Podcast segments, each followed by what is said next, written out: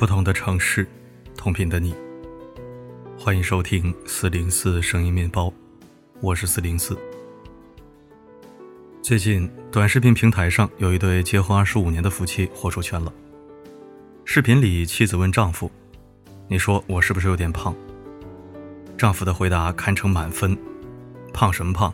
你一点都不胖，你这身体明明是可爱到膨胀，天要你胖，你无力抵抗。”伴着丈夫宠溺的眼神，夸张的唱腔，媳妇的笑声穿透力十足。再看他俩其他视频，甜蜜爆表。哪怕丈夫只是拖个地，妻子也要夸上一番：“我没有倾国倾城的美，没有富可敌国的财，却有让我踏实的幸福。”看二人相识三十四年，结婚二十五年，依然能将日子过得有滋有味，网友们纷纷评论：“我又相信爱情了。”而除了羡慕，也有很多网友表示，要向他们学习，把爱进行到底。可话说回来，到底该如何将爱进行到底呢？想起樊登曾说过这样一句话：“夫妻之间的喜爱，最简单的一个办法就是互相赞美。”而这不正是视频中这对夫妻的幸福秘诀吗？我崇拜你像个英雄，你宠爱我像个孩子。幸福大抵就是，纵然吵闹三不五时。依旧不改互夸底色，甜蜜就不会流失。在涂磊主持的《谢谢你来了》中有这样一个故事：张弛和朱有欢是大姑姐和弟媳妇的关系。上这档节目是大姑姐张弛特地来感谢弟媳妇朱有欢的。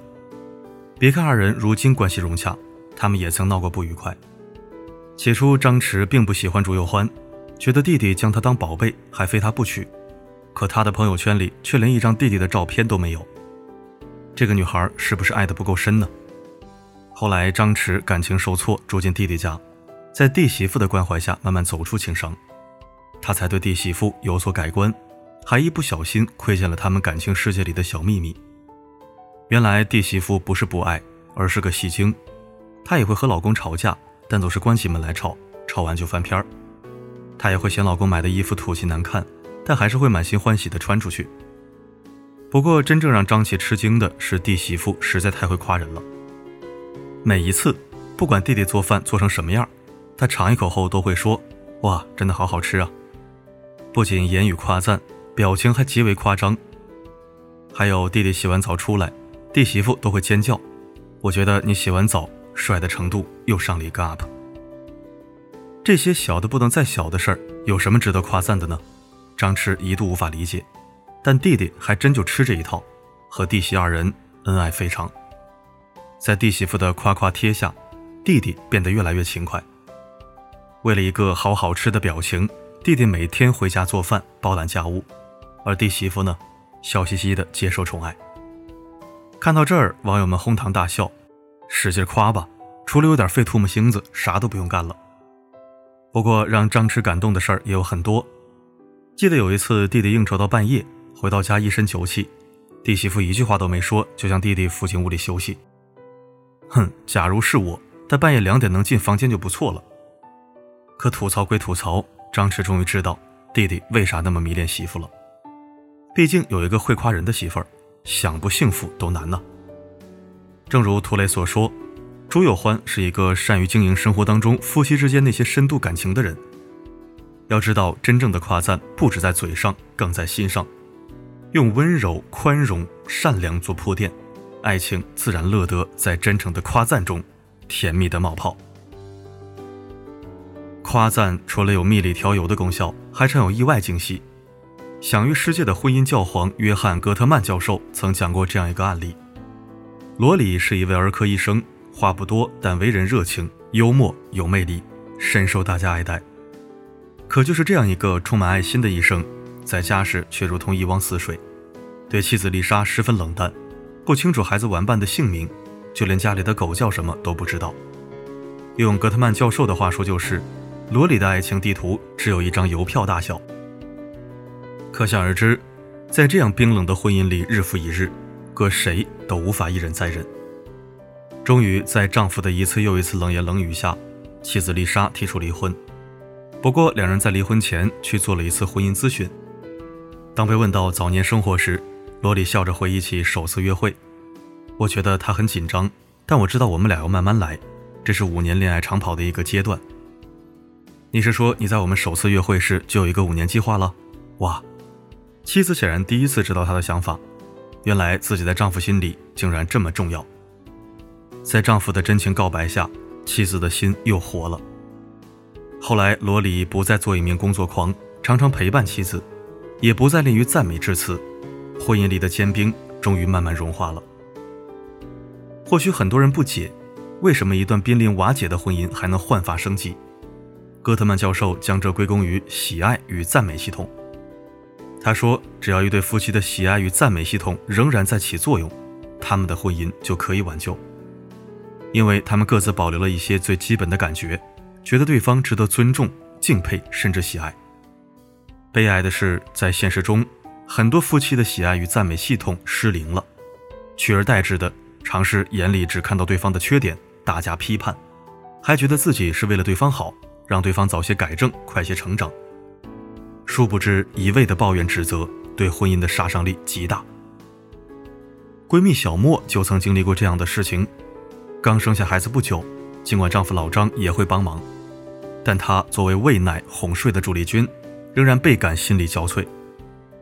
有一次，老张好不容易给孩子穿上纸尿裤，他一看竟然穿反了，气不打一处来，脱口而出：“你怎么这么笨？”连这点小事都做不好，跟我同事的老公比差远了。谁好你找谁去啊？老张气得甩手不干了。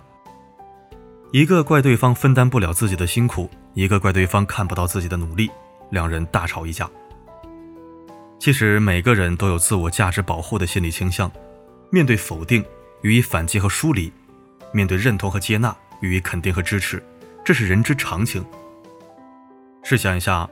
假如小莫说的是：“哎呀，老公真厉害，第一次尝试就成功了，要是再注意一下，正反面就好了。”结局会不会就不一样了呢？喜爱与赞美系统是基于尊重和认可的正向激励，而指责和鄙视是负面消极的打击手段。要想婚姻不变凉，就要懂得尊重对方的差异，包容对方的缺点，强化对方的优点。这与夫妻关系而言是一场双赢。男女爱的需求大不同，会夸才会赢。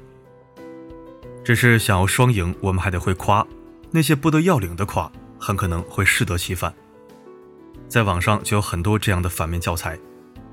有一对夫妻，两个人都很嘴笨。妻子本想夸丈夫比自己有耐心，结果用龟兔赛跑当例子，说自己是兔子，丈夫是乌龟，丈夫当即恼了。丈夫也好不到哪儿去，本想夸妻子勤俭持家。夸出口的却是：“你看你也不化妆，也不打扮。”妻子很快黑了脸。除了不会夸，一夸就夸到马蹄上外，还有很多人不敢夸，怕一夸对方就飘飘然。事实上，也确实有人被夸之后分不清东南西北。有网友就曾讲述过自己的经历，他自己以前常夸老公帅，谁知越夸对方，对方越注重外表，越觉得老婆配不上自己，差点开了小差。所以他得出一个结论：男人不能夸，一夸就上房揭瓦。那么是不是夸赞无用？当然不是，关键在于怎么夸。很多夫妻之所以夸不到点儿上，是因为他们不知道，男女爱的需要不一样，夸赞也要学会审时度势，不分青红皂白就乱夸一通，时间久了，对方要么免疫了，要么会觉得另一半是在讨好自己，最后在自恋本能的作祟下。他也就变得不知天高地厚了。我们终究要知道，夸赞这事儿，重点在事儿上。首先要注意的就是择时。就像朱有欢，他也会夸男人帅，可他夸赞的时机是在男人洗澡后。他要肯定的是洗澡这事儿，是鼓励男人讲究卫生。除了择时，角度也很重要。正如心理学家所说，男人和女人的思维方式有着本质区别。男人更多是理性的，看重的是结果；女人更多是感性的，看重的是过程和感受。就像开头那对老夫妻，妻子总说自己和丈夫在一起很幸福，从未羡慕过别人，这就是一种结果导向，是一个女人对男人最大的认可。反过来，丈夫包揽所有家务，在养尊处优的妻子身材发福后，再夸妻子胖得可爱，这实际上满足的恰恰是妻子被爱的需要。假如角色互换，妻子做了一天家务，丈夫仅仅说“我可太幸福了”，对妻子的辛苦只字不提，妻子会有什么样的感受呢？恐怕很多人会觉得这是对方的套路。当然，夸赞这事儿讲究的是你来我往，在相爱的基础上，用对方想要的方式夸奖，在良性循环中解锁更深的情感投入，更有助于建立信任感和安全感。记得有一位心理学家曾说过这样一句话：“爱的接受者要懂得给予，给予者也要懂得接受，它其实是双向车道，一种典型的互惠行为。相互夸赞并不代表相互吹嘘。”而是纵使生活平凡，两个人却携手为爱增色。相互夸赞并不代表彼此没有缺点，而是纵使我并不完美，但在你眼中却依然珍贵。在婚姻里，相互夸赞，夸的是事儿，肯定的是人，成全的是一辈子的心花怒放。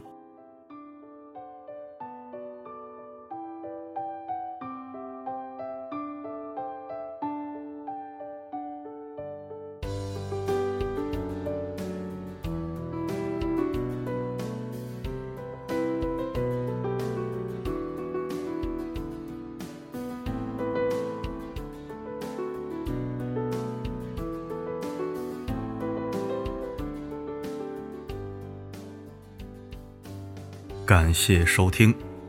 今天文章发晚是因为四零四办了一件蠢事，不小心没有拿住设备，把电脑砸坏了。不过问题已经解决了，这不就发出来了。本期文章希望对你有用，更希望让你在其中找到生活的灵感。好了，今天的分享就到这里。我是四零四，不管发生什么，我一直都在。